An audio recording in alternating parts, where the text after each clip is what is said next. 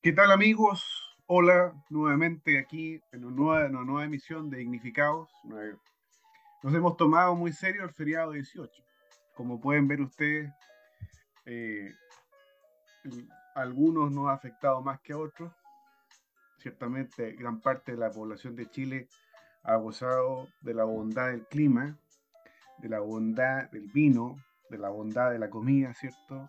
Y estamos todos un poco eh, descansados y también descansando.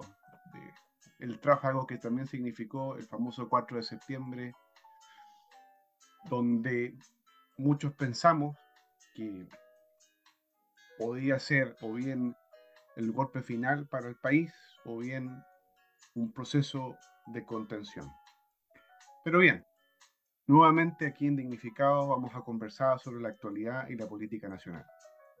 Obviamente siempre desde una mirada un poco más profunda, quizás a ratos cómica, pero siempre con algún grado de interés en los temas que nos afectan.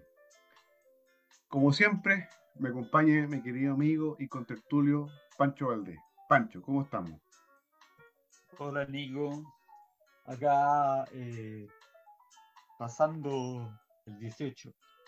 No tan abollado como tú, pero eh, pasando el 18. Estuvo, estuvo bueno cómo, se deben celebrar las fiestas patrias, como corresponde. Tranquilo, eso sí, pero como corresponde. Nótese que yo fui al campo, entonces eso significa también ah. mayor. Por eso estás. Bien. Bueno, en la emisión de hoy vamos a tocar el tema de las relaciones exteriores, lo que ha acontecido en estas dos largas semanas, eh, tanto en el tema de la improvisación del gobierno, algunos señalan la desprolijidad, yo creo que francamente ignorancia. También vamos a hablar del hackeo que ocurrió el día, creo que 19 de septiembre o bien un día antes. Eh, obviamente el día que el presidente Boric viajó a Naciones Unidas. Y por último vamos a hablar sobre el proceso constituyente.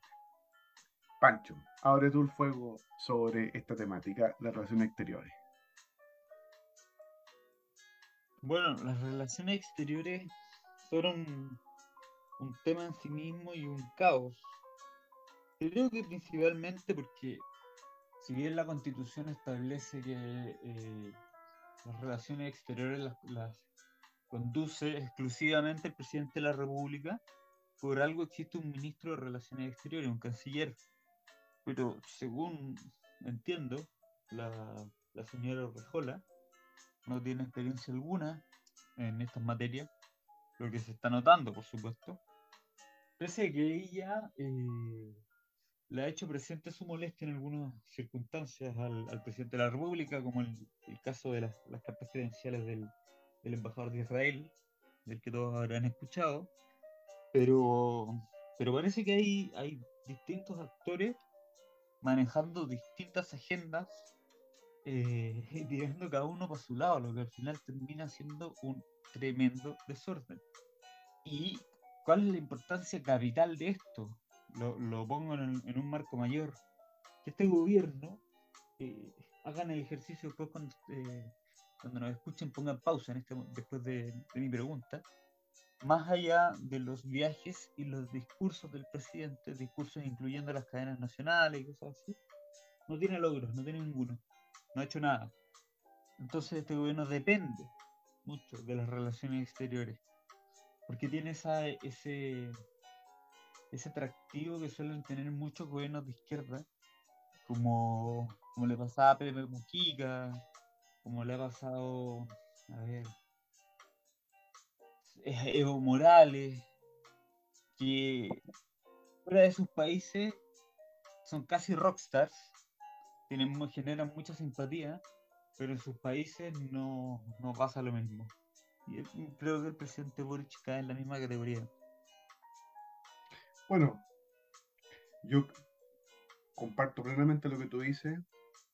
Está el asunto del, del embajador Velasco en España, que de manera ya consistente, permanente, se ha comportado más bien como un delegado de curso en una potencia extranjera más que como un embajador de carrera, un diplomático de carrera, es decir, ha tenido palabras, inclusive ha sido mucho más desprolijo que, por ejemplo, el mismo embajador de, China en Chile, por ejemplo, en relación a la, a la visita de la señora Pelosi en Taiwán. Y aquí uno se da cuenta que, y por eso digo, parece más bien delegado de curso en una potencia extranjera, porque hablar de la política doméstica de Chile, de la transición, es absolutamente ridículo. Es como si, por ejemplo, eh, un personero de la embajada de España, el embajador español en Chile, por ejemplo, si fuera de Podemos, se tuviera la, ¿cómo se llama? La, la, desenvoltura y el desenfado, por decirlo de manera más elegante, de hablar de la transición española del 78 como si fuera un proceso absurdo, por decirlo menos. está, el, tema. Claro, claro, exactamente. Está el tema del, del TPP-11, donde el famoso señor Ahumada, José Miguel, José Miguel Ahumada, eh, se ha comportado eh, como, yo no sé, yo lo único que presento, o la única sensación y sentimiento que me produce es estupor y estupefacción. Eh, porque claramente las relaciones internacionales son política de Estado. Y este gobierno no ha tenido esta misma situación.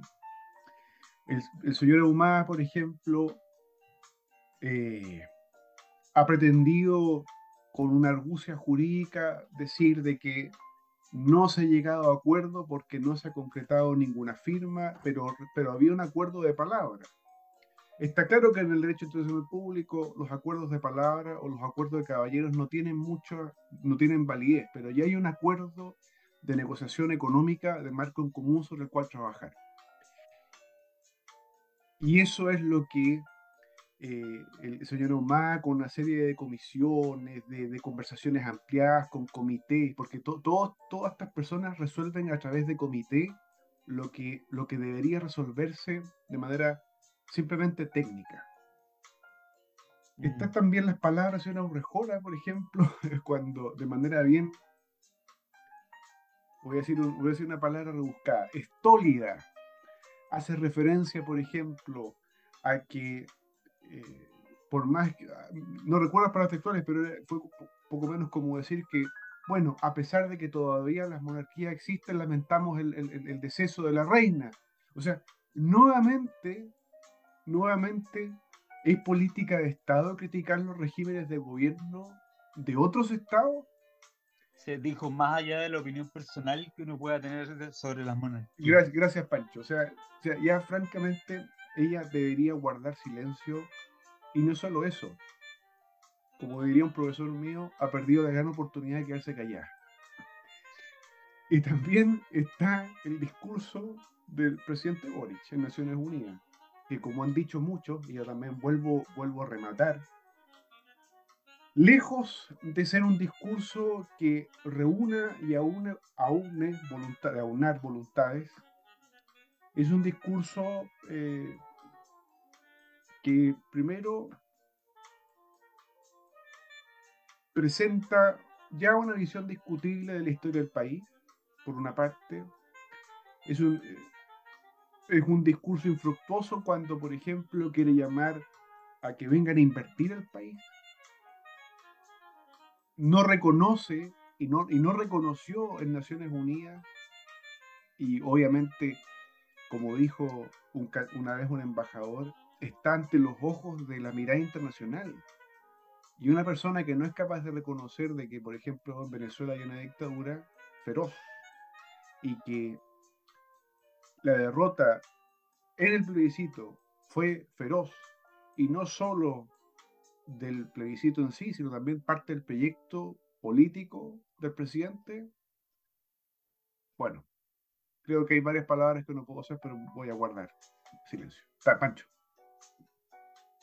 Sí, eh, eh, es, grave Sobre todo porque uno por último podría esperar dificultades en relaciones exteriores como las dificultades que tenemos normalmente como país con los países limítrofes, como pasó con Evo Morales que se subió por el chorro, eh, cuando en Estados Unidos también el presidente Boric condenó la invasión, operación especial según los rusos, en, en, en, Ucrania, y entonces lo invitó a condenar también la, la, invasión chilena, comillas. Bueno, sí, fue una invasión. Eh, parte de una guerra, de 1879 y a, eh, a, dar una salida al mar a Bolivia. Esas son cosas que uno puede esperar dentro de la diplomacia chilena. Pero a mí me parece más grave que el amateurismo de abrir flancos, de abrir flancos donde no hay un problema. O sea, es crear el problema y no solucionarlo incluso. Porque, por ejemplo, lo que decías tú del ministro Marcel, este tipo de reuniones sirve fundamentalmente para eso. Porque todos sabemos que los presidentes van a la ONU y le hablan a su país y no van a cambiar nada, en nada casi, la política interna. Pero lo importante era que el presidente Marcel viajó a Nueva York Nueva York, donde entre paréntesis está la, está la mayor comunidad judía fuera de Israel, que se dedica principalmente a las finanzas, que por supuesto estaban enteradas de, del, del, numerito del presidente. Eh, más allá de lo que uno piense sobre, sobre el tema, me parece que esto es una cuestión de Estado, como dices tú. Y algo que en, en Chile es muy importante. A mí un amigo que es muy defensor de la causa palestina siempre me decía que ellos, por más que abrazaban mucho su causa, estaban muy preocupados siempre de no importar el conflicto acá en Chile y que ambas colectividades se llevaban eh, como a nivel mundial, era de los que mejor se llevaban. Entonces, primero mete una, una pata ahí, después llega el ministro a conseguir inversionistas y en su discurso básicamente dice casi que somos un país del África subsahariana, porque estamos pasando por una crisis una crisis económico-social como no habíamos pasado mucho tiempo y dice que somos uno de los países más desiguales del mundo. Lo primero es discutible, lo segundo es abiertamente falso, y no solamente es falso, sino que es la mentira, eh, no es una fake news, porque no es una noticia, pero es la mentira sobre la que, se ha construido la política chilena desde los últimos 10 años. Que somos uno de los países más desiguales del mundo, eso es falso usan siempre un gráfico de la OCDE y no se dan cuenta que sale el medio del promedio OCDE. Claro. Sí, somos el país, el segundo país ahora, porque pasamos a México, el segundo país más desigual de la OCDE, o sea, del mundo desarrollado. No, está, no es tan mala cosa. Eh, el embajador es una cuestión que no tiene solución. No tiene solución porque además se, se mete iglesias, eh, se están metiendo el coletas a defenderlo y porque entiendo que es un amigo muy amigo del presidente. Lo mismo pasa con el, el subsecretario Humada. Eh, y acá uno podría, podría pensar que es responsabilidad de estos, de estos, tipos, pero no, estos tipos los nombró Boric, porque Boric está de acuerdo con ellos. O sea, eh, Boric no es, no es un teórico del derecho internacional, y tampoco creo que sepa mucho de derecho internacional. Ahumada es el tipo el que conoce que más sabe de derecho internacional, por tanto suscribe sus tesis y por eso está ahí, donde está. Boric está de acuerdo con lo que él piensa. Y eh... ah, bueno, más encima hace una tontera. Este, esto ya es de un amateurismo brutal. Cuando quiere arreglarse con, con la comunidad judía, en Chile, comunidad israelí, más preciso, porque el judío es una, es una religión, eh, sacan comunicado, bueno, se reúnen con, con la subsecretaria, bla, bla, bla, pero el gobierno de Chile saca un comunicado en el que le asegura a los israelitas residentes en Chile que no van a ser perseguidos.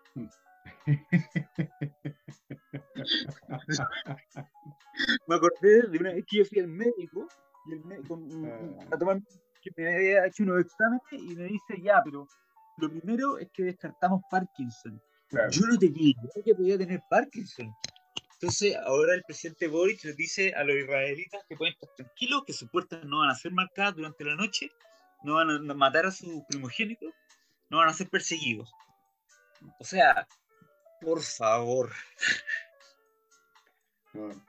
yo, bueno, por eso, por eso que uno queda, uno queda sin palabras frente al nivel, frente al nivel, al nivel de ignorancia de, del, del gobierno, no solo en materia de relaciones exteriores, sino en materia de prácticamente todas las carteras. esto es, es, dramático, ¿verdad? Esto, esto es francamente dramático.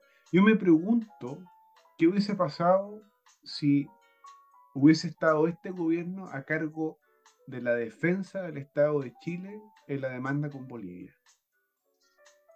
Yo, yo ahí, francamente, temo, porque este mismo gobierno, hay que recordarlo, presentó, no avaló la candidatura de Claudio Grossman, por ejemplo, entre la Corte Internacional de Justicia, que fue coagente de Chile en la Haya. asesor de las dos grandes demandas que hemos tenido, tanto de Perú contra Chile, por el famoso hito tripartito, y también la famosa demanda del acceso soberano que Bolivia, em, eh, eh, ¿cómo se llama?, interpuso contra Chile. Yo me pregunto qué hubiese pasado y yo francamente tengo muchísimo que temer al respecto. Bueno, eh, pero... Yo añadiría dos cosas que como, como sector, eh, es una palabra que se puede entender de muchas formas, pero nuestros auditores lo entenderán. Como sector, cuando volvamos a hacer gobierno, tendremos que dar el ejemplo y hacer algo que debería ser política de Estado, que es que tanto defensa como cancillería, como son materias de Estado que requieren de cierta continuidad y que tienen, tienen lenguajes propios, reglas propias, eh, uno debería elegir libremente, por supuesto. El presidente es libre de elegir a quien quiera, pero elegir a un embajador de carrera, a un diplomático de carrera. Por ejemplo, ahora mandó el, el, más allá de los amigos que tiene repartidos por el mundo, a Juan Gabriel Valdés, de embajador en Estados Unidos. Sería infinitamente mejor canciller que la canciller Urrejola. Por supuesto. Entonces, que cada gobierno pudiera elegir eh, dentro de los cuadros, comillas, que han pasado por la academia diplomática, que han tenido vida de embajadores. Los embajadores viven en distintas reparticiones, manejan muy bien los temas, los códigos, el lenguaje, los signos, eh, qué hay que hacer en qué caso, qué es sobre reaccionar. a mí me parece, eso, eso deberíamos establecerlo como un mínimo, como un desde como un desde, y que desde ahí el canciller pudiera manejar la política exterior. Eh, con el presidente, pero que el canciller tuviera un poco más de, tiraje. Y lo segundo, esto se lo leía a un analista político que como el gobierno, y eh, estos son, son o errores o cosas intencionadas, como el gobierno no, no pudo aprobar la constitución, y como va a tener problemas con muchas, muchos proyectos de, em, emblemáticos de su gobierno, porque son contraculturales, sí. va, va a hacer gestos, gestos progres. Entonces, como por ejemplo, no recibir al embajador de Israel porque había muerto un joven en la franja de Gaza. Hay que reconocer que era que ese joven era ayudante terrorista, no era Sí, hay muchas imágenes con, armamento, pero, pero ese gesto eh, es claramente hablando a su gente. Claro. Porque, porque no, tienen, no, tienen nada que mostrarles. O sea, ¿qué han hecho? Sí. Y van a seguir hoy día, hoy día. El presidente Boric dijo que Estados le parecía que Estados Unidos no había hecho mucho por la democracia en el mundo. Yo no sé qué le dijo el presidente Boric que él era un personaje eh, dentro de la política internacional. Yo no sé. Yo creo que fue la, portada de la revista Times, si mal no recuerdo. seguramente se, claro, se sintió ungido con esa portada. Pero bueno, pasemos al, bueno, estaba hablando de los exteriores, pasemos hablando de los exteriores, nos toca el tema de defensa, están los dos. Otra política de Estado. Otra política de Estado.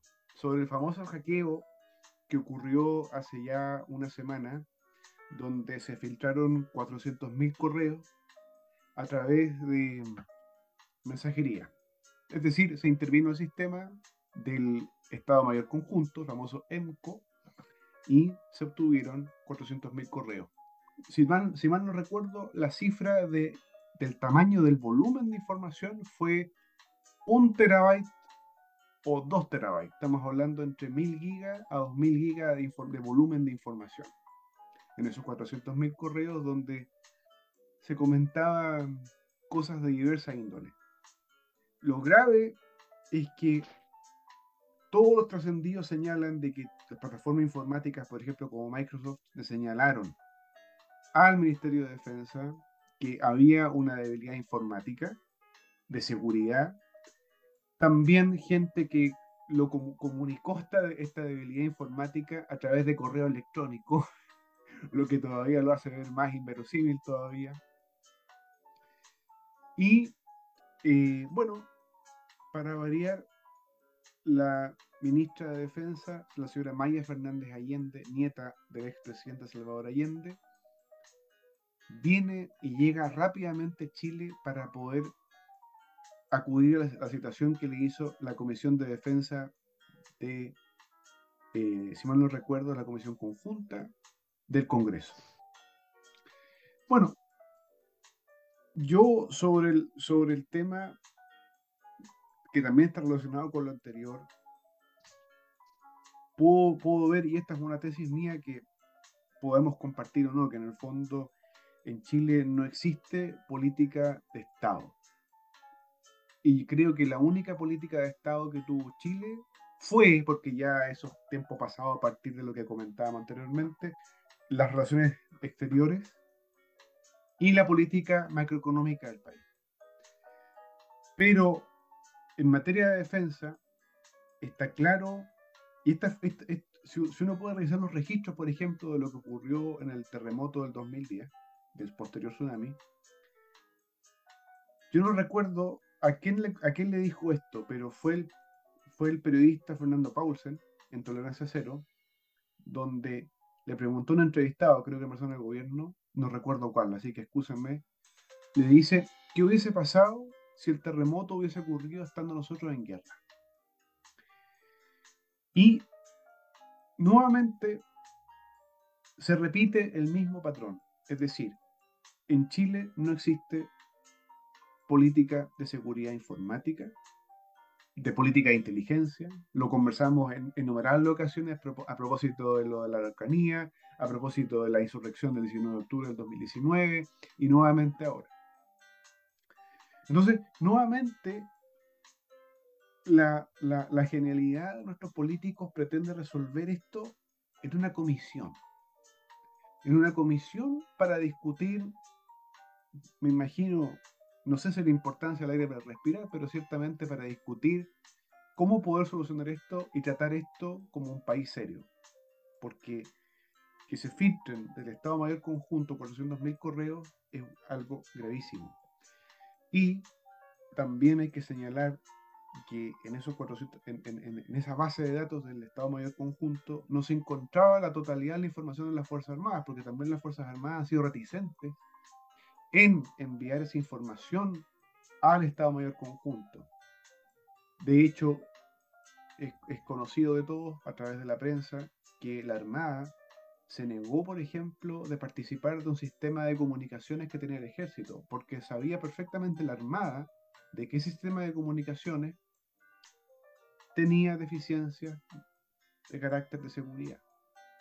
En fin, o sea, y también se ha comentado en la prensa a propósito de la famosa guerra de, Rusia contra Ucrania, donde ha sido una guerra también informática sin cuartel, día a día. Es posible que, por ejemplo, un hacker ruso o, estadounidense pueda hackear un F-16 de la Fuerza Aérea eh, chilena. o que, por ejemplo, alguien que trabaje en el gobierno bolivariano de Venezuela pretenda hackear el sistema de seguridad que existe en las distintas bases o instalaciones militares? Bueno, la pregunta queda aquí hasta el infinito. Pancho. Sí, y es gravísimo, porque, porque nosotros estamos en una situación geopolítica muy complicada, muy compleja, y lo vamos a estar siempre.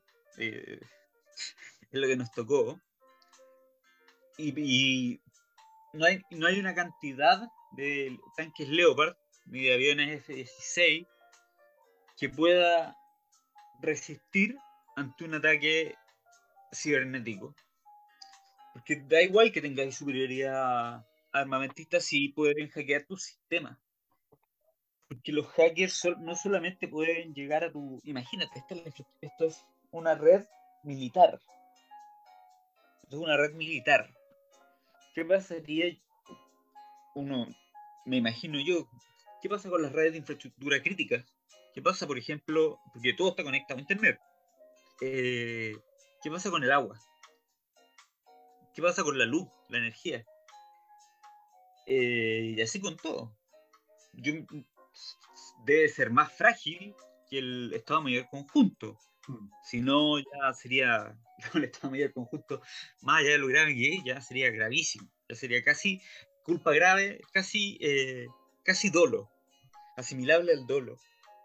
Y, bueno, hoy día pasó otra cosa también.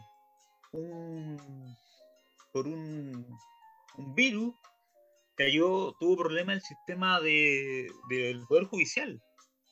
O sea, nos está demostrando no solamente que, que lo del Estado Mayor Conjunto no es un hecho aislado, nos está demostrando que no nos hemos tomado en serio que hay todo un mundo claro. en Internet. Y en Internet está todo.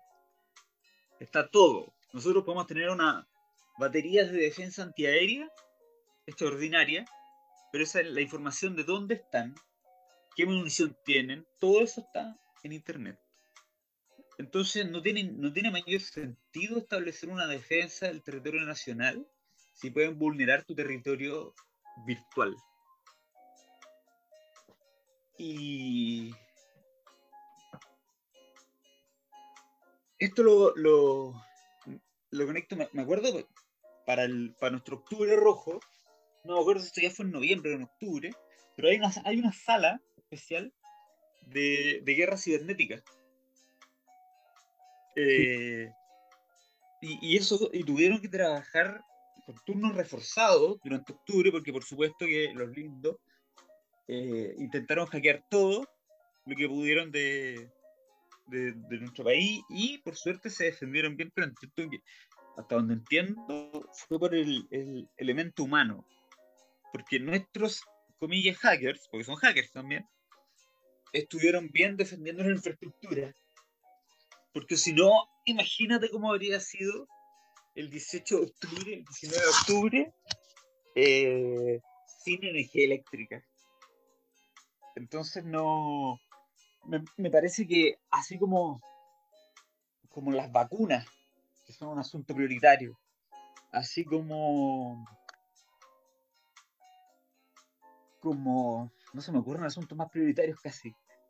Pero eh, deberíamos tener un sistema que resguardara del todo la información.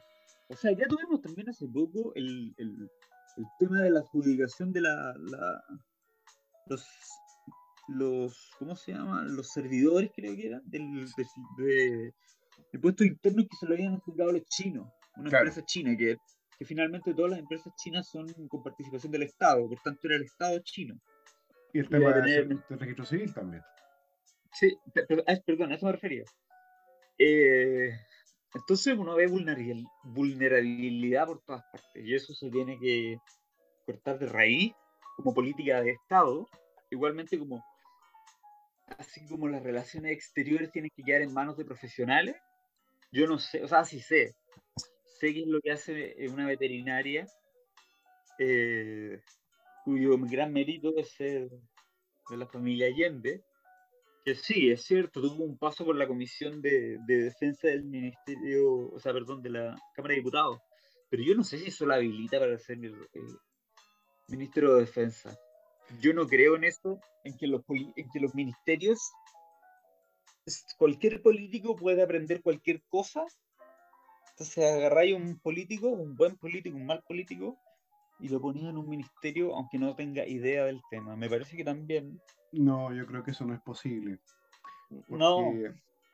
A lo mejor ese ha sido excelente ministra de, ¿cómo se llama?, Agricultura, reemplazando al otro caballero que está. Eh, pero como ministro de Defensa, a lo mejor no se requieren conocimientos que haya leído el tratado de von Clausewitz, no, no, de la guerra, no creo, pero, pero, pero a lo mejor requiere conocimientos históricos, conocimientos también legales, porque también todos esos temas se entrecruzan, lo histórico, lo legal, lo político, lo geopolítico. Entonces, eso. Claro, eh, alguien habilitado con esas credenciales quizás sería tolerable hasta un economista con un grado de sensibilidad en ese sentido, pero una persona que tenga que sea, como dices tú, médico veterinario, no, no le otorga ninguna, ninguna credencial suficiente. Oye, nosotros tenemos la, más allá de la Academia de Guerra y todas esas cosas, tenemos la ANEPE, que da de cursos, diplomados, magíster, da un montón de cosas. Eh, bueno, yo creo que lo mismo, así como deberíamos sacar gente de, de la Academia Diplomática para la Cancillería, podríamos sacar gente que tenga esos, estudios para el Ministerio de Defensa. Por supuesto. Obviamente el, presidente se sienta más cercano y confíe en él, o si no, es el caso extremo, me parece que es el otro punto, y no sé tampoco si sería bueno, pero como en Estados Unidos que eh, eh, siempre nombran a un, general. No, ahí quizás quizás es mejor tener un, civil, pero, pero, pero, conocimiento, pero con algún conocimiento pero que en Estados Unidos, por ejemplo, la cosa, bueno, desde el año 17 han vivido en un estado de guerra, digamos, permanente como superpotencia. Ni hablar de lo que ocurrió en la guerra civil norteamericana, que fue una, prueba también bastante grande para el Estado. Disculpa, no, es permanente, salvo el gobierno de Trump. Ah, bueno, bueno, gracias por la observación, de veras que Trump Sí, sí. Es la, única excepción. Pero de hecho también eh, tengo entendido en Estados Unidos existe la figura del asesor de seguridad nacional, así como el secretario de defensa. Es decir, existe un aparato de, seguridad, de defensa, de inteligencia, bueno, años luz de desarrollado que lo que pasa en Chile. La pregunta es que, siendo Chile un país quizás más grande, o mejor dicho, algo lo, digo lo, lo al revés. Israel, siendo un país quizás mucho más pequeño que Chile, tiene una conciencia de la seguridad en sentido absoluto muchísimo más plena que en el caso nuestro. Y, las condiciones geográficas, territoriales del país son muy similares, porque Israel como Estado está enquistado en, en la zona de Jordania, en Asia Menor, alrededor de varios otros países que en el fondo tienen una, un pensamiento, una cultura radicalmente distinta. Hay que recordar el tema de la guerra de seis días, donde una situación bien dramática para, para Israel. En el caso chileno, nuestros vecinos más directos, Perú, Bolivia, Argentina, no tienen, digámoslo, los, a nivel de gobierno, quizás su gente sí, pero los gobiernos no tienen la simpatía histórica eh, por diversas circunstancias con Chile. Entonces, y con esto termino. Por ejemplo, parte de, eso, de, de, esos, de esos correos del Estado Mayor Conjunto de generales señalaban, por ejemplo, los planes de Argentina, es decir, cuál es la, intención de Argentina respecto de la zona sur del, austral del, del, país, porque hay una cuestión zanjada el tema de campos de hielo sur. Ah, entonces, En fin. Y la Antártida también. Y, la- y- y- y, bueno, se viene el tema de la Antártica, que, que- que ese, ese tratado de volver a ratificarse, que hay negociaciones, hay conversaciones, y ese es un tema que, francamente, sobre un tema tan álgido, que tú gracias por destacar lo de la Antártica, uno dice, estos amateurs que están a la cabeza de la Cancillería de Defensa, ¿serán capaces de resolver eso? Yo creo que Frente ni a potencia. No, no, no, por supuesto. Y esto se viene encima. Si la- creo que la, la ratificación o la, o la del Tratado Antártico vence el 2025 o el 2030. No recuerdo bien la fecha, pero es una de esas dos. Sí, Pero en que fin. Le queda poco. Le queda poco. Pancho, ¿te parece, en virtud del tiempo, si pasamos al tema del proceso constituyente? Mm, Vamos vamos a sufrir de nuevo para que nos dé úlcera. Salimos de uno Así parece, así parece. Coméntanos algo Sí. al respecto. Mira, yo- empecemos por el principio. El, el artículo, no me acuerdo cuál es, creo que el 125, eh, el que habilita, el que habilitó el proceso, eh, el proceso anterior de reforma de la Constitución, decía que, dice que, porque, porque es parte del articulado permanente, que si ganaba la opción rechazo, seguía vigente la Constitución. Eso, la gente de más a la derecha lo ha interpretado como que se acabó todo. Claro, Pero eso es una interpretación pobrísima, ni siquiera diría jurídica, es una interpre- interpretación eh, eh, literaria, porque eso quiere decir que termina ese proceso, pero la política es, es dinámica. Entonces al día siguiente se empezó a discutir si había un nuevo proceso.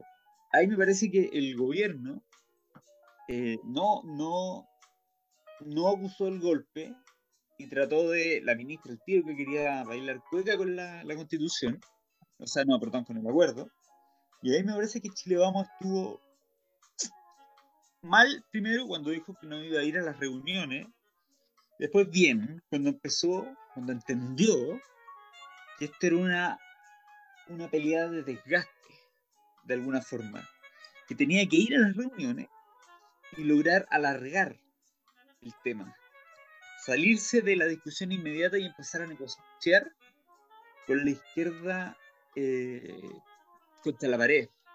Porque la izquierda tiene metido este tema. Y, y y lo, lo pusieron ellos y su gente no se los va a perdonar. Claro. Entonces, ¿qué pasa, ¿qué pasa ahora? La derecha ha estado martillando un poco porque las circunstancias cambian.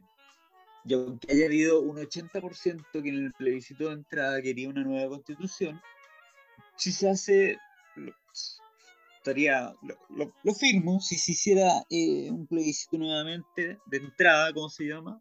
Ese porcentaje distaría, el porcentaje distaría mucho del 80%. Tenemos, por ejemplo, la encuesta CADEM, Mm. que dice que un nuevo proceso constitucional, un 50%. Reformas a la constitución actual, un 48%. Empate técnico. sí. Después, ¿qué hacer? ¿Un nuevo plebiscito de entrada o un gran acuerdo político? Gran acuerdo político que es básicamente lo que la gente llama cocina. Claro. Un plebiscito de entrada, 50%. Ojo, hay un 50% que quiere que le pregunten de nuevo. Gran acuerdo político, 43%. Y acá está lo... Eso me parece que es un paquetito de, de respuesta. Pero acá le entran unos pelos que a la izquierda yo no sé cómo lo van a lograr. Porque el mecanismo para escribir una nueva constitución en pulso ciudadano, que se puso más creativo a preguntar, una convención mixta con parlamentarios más expertos, 42,5 Mm. parlamentarios más expertos. Una comisión de expertos, 31,3. Una nueva convención constitucional, 19,4. Dieci- un 20 menos de un 20% una nueva convención constitucional. Congreso Nacional, 6,7. O sea, estamos al punto que lo primero que acordó la izquierda es que si se hace un- eh, un nueva- una nueva convención constitucional no se va a llamar convención. Le van a poner otro nombre. Porque saben que convención constitucional es una marca podrida. Es anatema, nada más. Sí, sí. Entonces, lo que me parece que ya está eh, aceptado, yo no creo que haya el plebiscito de entrada.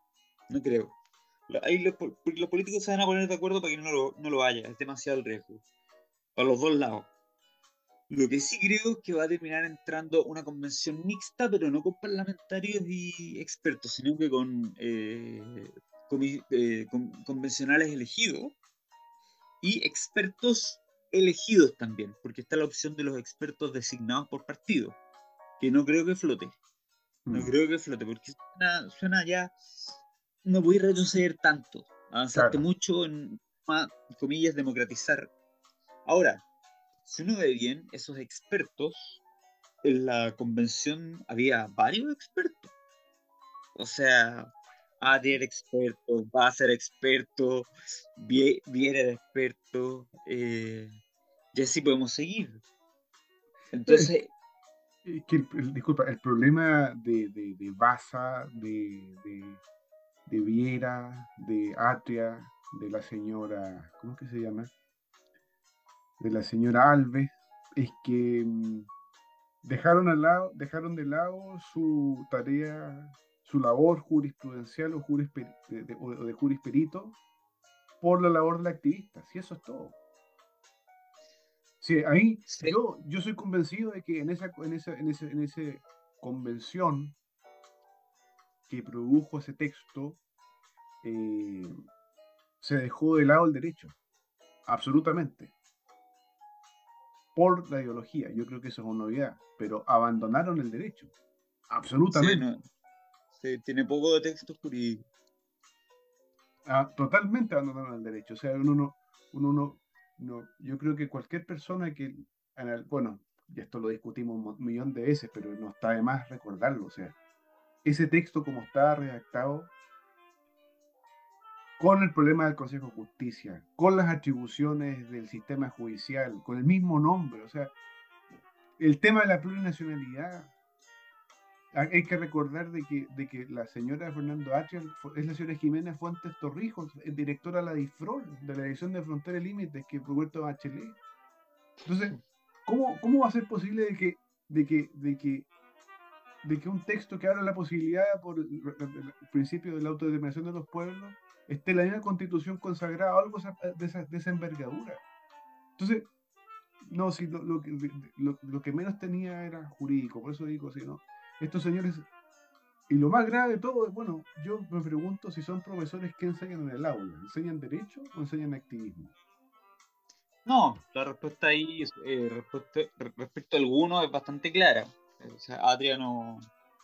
Adria se pasea por el mundo diciendo que es eh, profesor de la Chile y de Derecho Constitucional, porque claro, en la Chile hace introducción al derecho y hace el Derecho Constitucional Ibáñez no es la Chile. Pero mezcla, entonces mezcla un poco la cosa y la deja la nebulosa. No está mintiendo, pero, pero te deja un poco mareado. Eh, ahora, lo que, me, lo que me alegra, porque yo veo en eso, es que la gente piensa acá, más o menos lo que decía la mamá de, del, del trovador de Punta Arena, del presidente Boris, eh, y ella pensaba que la, la, constitución le iba a hacer gente más preparada, casi citando textual. Parece que la gente le dio la misma impresión, que faltaba gente más preparada. Sí, sí, lo Falta gente Ahora, si van a tomar eso en consideración en una posible elección, es una, es una buena noticia, es un avance. Y lo otro, que me parece muy bueno, que también se, se, se descuelga de la experiencia anterior, es que la hoja en blanco no va. Eso es muy bueno. Y que los, porque se habían acordado unos, unos mínimos muy básicos como respetar las sentencias judiciales, o sea, como no respetar los tratados internacionales, bueno, ya. Ahora, ahora se está discutiendo si van a ser principios o normas lo que va a ser los llamados, comillas, bordes. Eso ya es más interesante, porque estamos viendo si esos principios o normas lo que deberían hacer es consagrar la tradición constitucional chilena. que es de ser una república, de tener, de tener las tres funciones o poderes del Estado separados, y así. Yo no ser creo, plurinacional. sí, yo, yo me atrevo aquí a tirarme al patín en algo y ofrecer una primera idea de lo que tú A ver. dices. Que el reglamento de entrada o, o- o- o- o la ley de reforma o de, de- de nueva constitución tiene que establecer, como dices tú, de manera explícita el respeto a que Chile es una república unitaria, democrática, donde hay tres poderes del Estado. Yo creo que sobre esa base, si trabajamos, vamos a sacar algo más o menos plausible. De lo contrario, Sí. va a ser nuevamente lo mismo. Sí, y, hay que darle vuelta quizá un par de cosas más, eh, porque tampoco se puede dejar tan acotado, como han dicho algunos políticos, cosa que los convencionales, más que convencionales, sean escritores de la, de la Claro. constitución, pero de una constitución que ya está eh, definida. Claro, O sea, que, que básicamente como que den funciones, simplemente se vayan a lo reglamentario. Tampoco es la idea porque, de nuevo, sería retroceder en, en el aspecto democrático. Ahora, a mí hay algo que me preocupa y, y- y creo que es cuanto puedo decir por el... por... No, dos cosas sobre el proceso constituyente. La primera, el- se ha hecho mucho énfasis en el cumplir la palabra. Cumplir la Mm. palabra. Y los políticos tienen que cumplir la palabra. Eh, efectivamente tienen que cumplir la palabra, pero por sobre la palabra hay otras cosas superiores también. el mandato popular. No, pero es que hay cosas superiores, porque, la, porque se pueden haber, pueden haberse comprometido a cambiar la constitución con las otras fuerzas políticas, pero por ejemplo, claro, como dices tú, si las encuestas, porque son el mecanismo que tenemos, no hay otro, mostraran consistentemente que la gente está en contra de cambiar la constitución, ¿qué hacer? ¿Sería legítimo que no cumplieran su palabra? Y ahí yo recurro a un latinazgo. Eh, pacta sunt servanda. Soy esclavo de, de, de lo que digo, de mis pactos, pero tiene un complemento. Rebux sic stantibus. Estando así las cosas. O sea, manteniéndose así las cosas. Si las cosas Claro. cambian gravemente, que ahí entra la teoría de la imprevisión, la imprevisión. Si las cosas cambian gravemente, eh, por supuesto que no hay que, no hay que cumplir la palabra. Sí, Porque lo que hay que buscar es el bien común, y eso está por sobre la palabra. Y lo último. Y lo último, me parece grave que el Congreso siga renunciando a, a sus facultades. Porque el Congreso no es el único legislador, porque colegisla con el, con el El Ejecutivo. presidente de la República. El Congreso no es el único ente fiscal, la Cámara de Diputados no es el único ente fiscalizador, porque también lo hacen la Contraloría, los tribunales, una serie de otros. Pero hay una facultad que es exclusiva del Congreso, que es ser el, el poder constituyente. Claro. El poder constituyente en Chile, más, eh, hasta la reforma esta del 125 creo que es, puede ser otro artículo, pido perdón si no lo es, eh, nuestro Congreso está renunciando sin pelear siquiera a su facultad de ser el poder constituyente. Para tomar nota. Porque después los políticos se quejan de que no lo, de que tienen mala fama, de que, bueno, ahora ni siquiera quieren hacer la pega.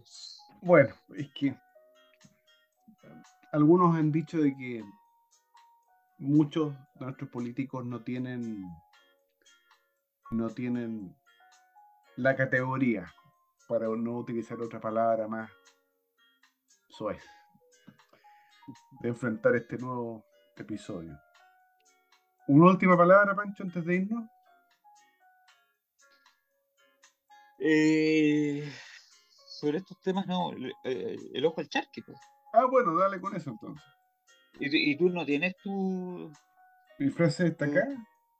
tu premio doña Patricia? Te dejo pensar mientras yo doy Bueno. mi doy mi ojo al charque. No sé si, bueno, sigamos con el señor Velasco. El, el señor Velasco, don, don Javier Velasco, embajador de Chile ante eh, la monarquía constitucional de España. Estuvo hablando sobre la desigualdad. Le respondió Lagos. la, de Ricardo I. Que en su gobierno, el- don- efectivamente, en su gobierno el coeficiente de Gini había disminuido, era el que más había disminuido. Este viernes viene a Chilito el, el titiritero Pablo Iglesias. Viene a un foro en que también va a estar gente muy instruida, como Beatriz, perdón, Beatriz Sánchez, eh, el señor Copano, no el más flaco, el otro, a, a- hablar algo de comunicación, no sé qué, pero me da la impresión que no va a hablar de esos temas. Hoy día escribí un tweet hablando sobre los medios de comunicación chilenos y sus perros. Mm. Y sus perros. Yo no sé, pero acá no estamos acostumbrados a tratar a la gente de perro. Él viene el viernes y está esta discusión entre la desigualdad, la concertación, los 30 años. Y resulta que la próxima semana, si ustedes se fijan bien, es. Viene el 5 de octubre. El día del plebiscito. Y el Mm. histórico plebiscito del sí y el no. El día que celebra la concertación. Entonces mi ojo al charqui es, veamos qué va a pasar porque va a venir pelea nuevamente entre los autoflagelantes y los autocomplacientes, siendo esta vez los autoflagelantes el Frente Amplio del Partido Comunista y los autocomplacientes eh, socialismo democrático. Vamos a poner ojo a eso. Rápidamente, mi premio Patricia Pulitzer a la frase más estúpida. Mira, Twitter me dio al tiro la frase. Jorge Barait dice, respecto al presidente Piñera y la falta de información en el proceso constitucional, comillas, tuvo más de un año para preparar a Chile, al pueblo de Chile, y no movió ni un dedo, cierre comillas. Creo que el chiste se cuenta solo. Este señor que ha pretendido hacer una historia de Chile, donde él también, donde él también dijo que escribía novelas, que no hacía historia. Bueno, ¿para qué le pone el, el- el título de Historia de Chile si escribe novelas? Y malas novelas. Bueno, ahí tienen el premio que se merecen. El olvido, nada más. Yo le puse una, una cápita a esa frase, por lo que dice, o sea, razonamiento contrario sensu, o sea que el pueblo de Chile no estaba preparado para el plebiscito, lo más probable, según su... es lo que se exige. Lo más probable. Así como también el presidente dijo de que tenía que ir más lento con los, con los avances. ¿eh? Nuevamente esa, esa, esa superioridad moral que en el fondo de la que uno ya está cansado que, que la refrieguen porque ya es suficiente de su propia inmundicia. Yo creo que eso ya es, es absolutamente cansador. Pancho, muchísimas gracias. Nos veremos en otra ocasión. Así que para, para comentar noticias, actualidad de nuestro país. Y muchísimas gracias a todos ustedes, queridos amigos, y nos veremos en otra ocasión. Que tengan una excelente jornada.